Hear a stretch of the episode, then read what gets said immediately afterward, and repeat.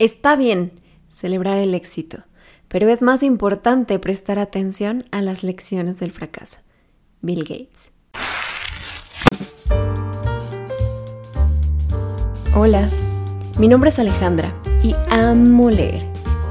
Cuando termino un buen libro, solo puedo pensar en correr y contar todo sobre él. Estás en De haberlo leído antes, un podcast en el que te platico sobre cosas que leo y te invito a reflexionar sobre ellas. Bienvenido.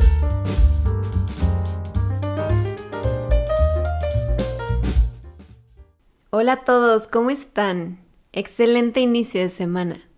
Bienvenidos a otro episodio. Hoy vengo a platicarles varias historias que leí en un libro que se llama Fracasa Mejor.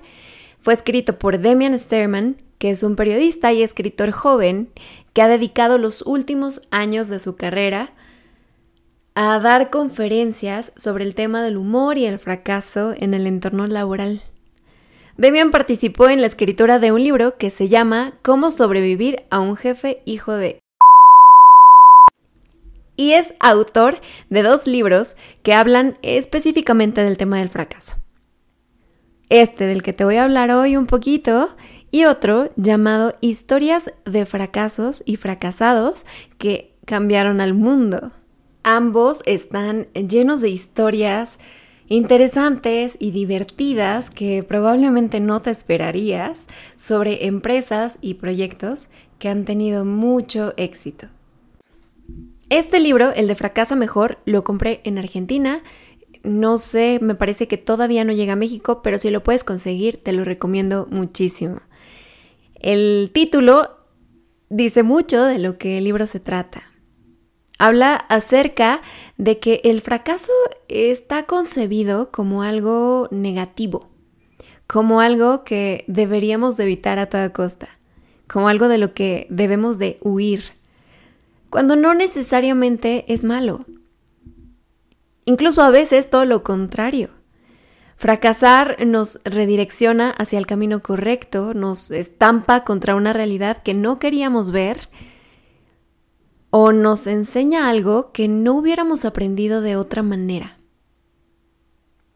Entonces, el fracaso pasa de ser algo malo a ser una forma de espera, reflexiona, recalcula y vuélvelo a intentar.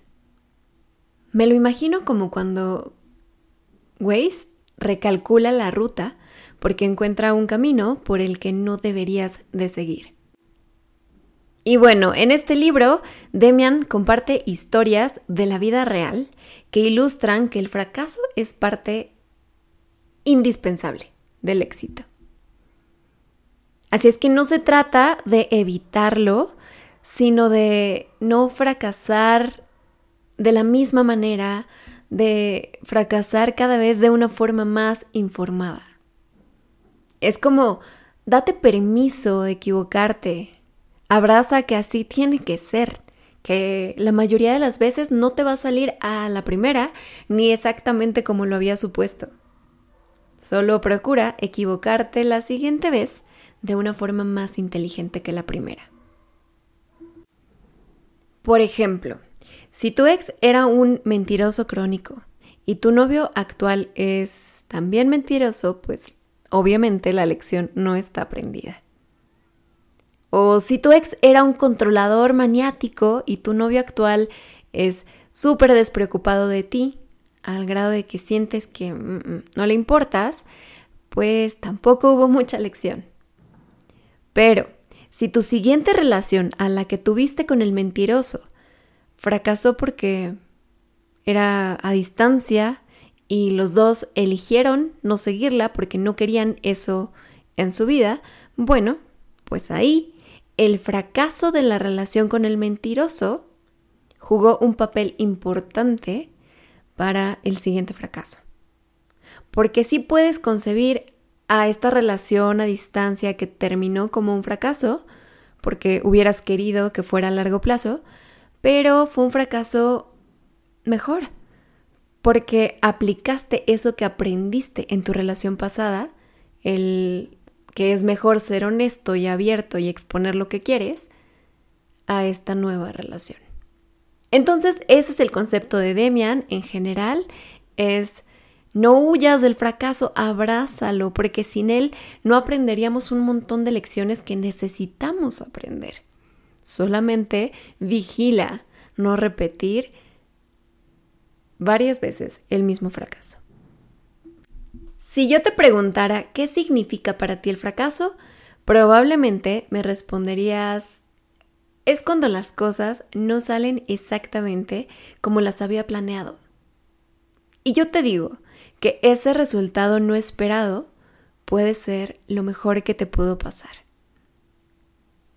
El fracaso puede venir en forma de aprender algo que de otra manera no hubieras aprendido y que era necesario para hacer un cambiecito y que ahora sí tu proyecto tuviera éxito. También puede significar un esta idea está mal planteada, no va por ahí. Recalcula la ruta. Y no necesariamente significa que tenga que acabar un proyecto, pero a veces sí que haya cambios que hacer. O sea, yo sí creo que el fracaso es una forma de algo más grande que nosotros, de comunicarse con nosotros para aleccionarnos sobre algo que estamos perdiendo de vista. Probablemente a todos nos ha pasado alguna vez que generamos una idea, escribimos el proceso que según nosotros debemos seguir para materializarla y no contamos con que hay cambio de planes. Pensamos que solo porque planeamos de una cierta forma nos va a salir así. Y resulta que la realidad a veces estropea nuestros planes. Hay condiciones que forman parte de la vida y que son completamente ajenos a nosotros. La realidad no tiene la obligación de adaptarse a nuestras expectativas. Es lo que es y somos nosotros quienes tenemos que adaptarnos a ella. Para mí, en tanto más pronto aprendamos que el fracaso no es necesariamente la señal que esperábamos para renunciar a lo que queríamos, sino más bien una forma de aprender cómo hacerlo mejor, mejor nos irá. También es cierto que a veces somos bien catastróficos. Ponemos nuestras esperanzas en que algo nos salga de acuerdo a lo que tenemos pensado. Y si no sale by the book, pensamos que todo el proyecto está mal. Ya, lo voy a dejar aquí para siempre. Si tan solo resistiéramos un poquito más, si nos abriéramos a más opciones, a otras ideas, a otras formas de hacer lo mismo, probablemente acortaríamos el camino o incluso mejoraríamos los resultados que habíamos supuesto. Como dice el propio Demian, si Alba Edison no hubiera intentado 999 veces con filamentos diferentes, no habría llegado al intento número 1000 para encontrar el elemento que permitió la primera lámpara eléctrica. Si Steve Jobs no hubiera insistido en la búsqueda de mejorar tecnología y se hubiera dedicado a otra cosa cuando lo despidieron de su propia empresa, por tratar de superar la tecnología que usaban en ese momento, no habría desarrollado la animación computada de Pixar. O ¿Qué hubiera pasado si J.K. Rowling, la escritora de Harry Potter, se hubiera dejado derrotar por todas estas negativas de las editoriales a su primer manuscrito por ser mujer? Pero no me creas a mí, créele a las dos historias que te voy a compartir hoy. La primera historia es sobre el origen de Instagram, que no nació siendo un éxito, sino que estuvo a punto de no ser nada y renació. Quien empezó este proyecto se llama Kevin Systrom, un egresado de la Universidad de Stanford que trabajó en Twitter y en Google durante algunos años. Luego se cambió a Nextstop, que es un sitio web de recomendaciones de viajes. Y estando ahí, Kevin decidió que iba a iniciar un proyecto propio bajo el nombre de Bourbon. Se escribe B-O-U-R-B-N. Ese nombre se lo puso porque a Kevin le encantaba beber ese whisky bourbon americano que probablemente conoces. La propuesta de Bourbon era combinar tres ideas de redes que ya existían en ese momento. La primera era Foursquare, una plataforma de geolocalización y calificación de negocios. La gente se registra cuando visita un lugar y califica su experiencia ahí. Sirve para que otros usuarios puedan tomar estos lugares mejor calificados como referencias y para que los negocios se anuncien. La segunda idea que Kevin quería tomar era de la aplicación Flickr, una red donde la gente comparte fotografías y videos que ellos mismos toman. Y la tercera era proponer desafíos y dar premios, y esto se le ocurrió por la aplicación de Mafia Wars. Entonces, lo que Kevin quería hacer era tomar un poquito de Foursquare, un poquito de Flickr y un poquito de Mafia Wars para que Bourbon estuviera compuesto de este tema de tomar fotos, compartir ubicación y dar premios a los usuarios que utilizaran la aplicación. La idea, la verdad, estaba un poquito compleja, los usuarios no terminaban de entender este juego de las recompensas y Kevin no sabía qué podía hacer. Así es que un día fue a una fiesta, platicó sobre su proyecto con sus ex compañeros de Google y uno de ellos, llamado Ronnie Conway, estaba ahí. En ese momento Ronnie trabajaba para una empresa, para un grupo inversor llamado Andresen y le ofreció a Kevin reunirlo con sus jefes para que Andresen pudiera invertir en el proyecto. Resulta que Andresen era un fondo sumamente agresivo de Silicon Valley que ya en otro momento había invertido en Facebook y en esta reunión que organizó Conway con Kevin y los jefes de Andresen, hubo una persona especialmente interesada en el proyecto de Kevin llamado Steve Anderson. Anderson es conocido como el lobo solitario de Silicon Valley. En ese momento tenía 44 años, era accionista de Twitter y dueño de un fondo de inversión llamado Basel Inventors. Y tanto Anderson, el fondo, como Anderson personalmente, decidieron extenderle cada uno un cheque por 250 mil dólares a Kevin Systrom. Lo primero que hizo Kevin con ese dinero fue renunciar a su trabajo y buscar una persona que lo hiciera más fuerte.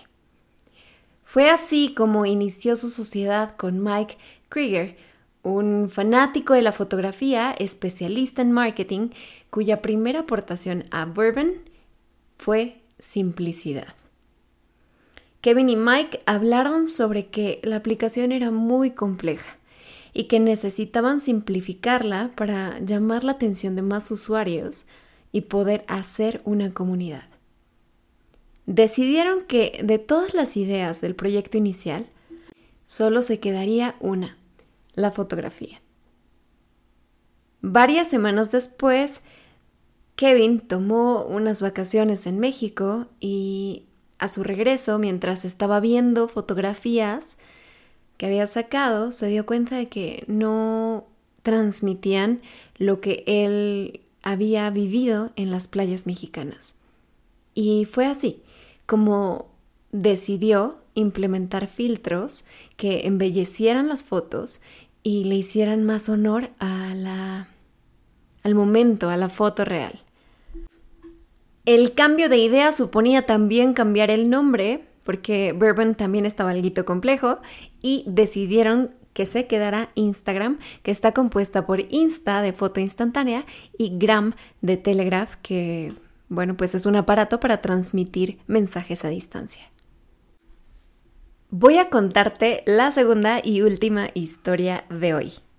Y es sobre el nacimiento de YouTube. Resulta que esta aplicación también pudo no haber trascendido si no hubiera sido porque sus fundadores insistieron después de un fracaso. La aplicación nació en 2005, fue creada por tres empleados de PayPal, Chad Hurley, Jad Karin y Steve Chen. Su idea era crear un sitio de citas con un formato audiovisual para que los interesados subieran un video presentándose y quienes quisieran conocerlo vieran el video y pudieran interactuar. Pero la plataforma así no tuvo ningún éxito. La verdad es que fueron muy poquitos los interesados.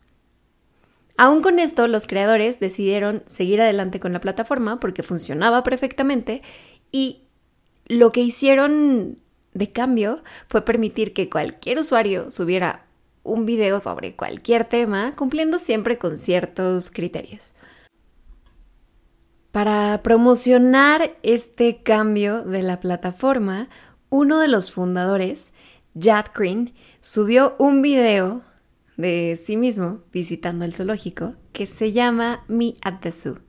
Si lo buscas, te voy a dejar el link en la descripción del episodio, pero si lo buscas es un video bien cortito donde Jad no dice nada interesante.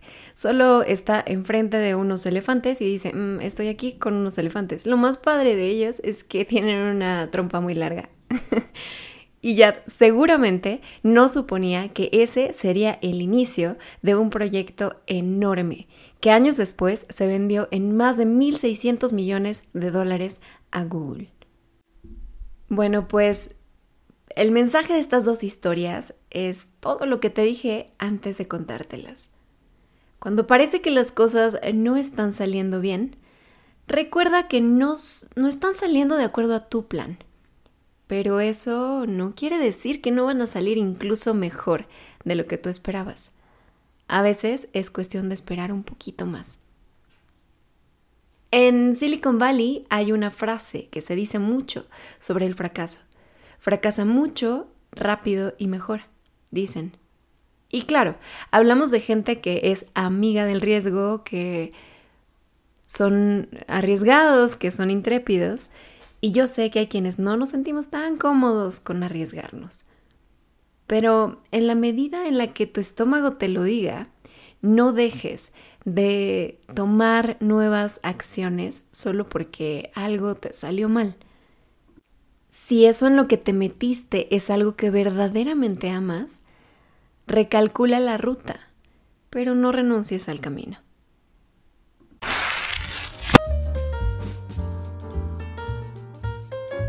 Esto ha sido todo por hoy. Me encantó compartir contigo. Si tienes algún libro del que te gustaría que habláramos, escríbeme. Estoy en Twitter e Instagram como de haberlo leído y de haberlo leído antes. Si el episodio te gustó, arróbame y ayúdame a difundir. Hasta pronto.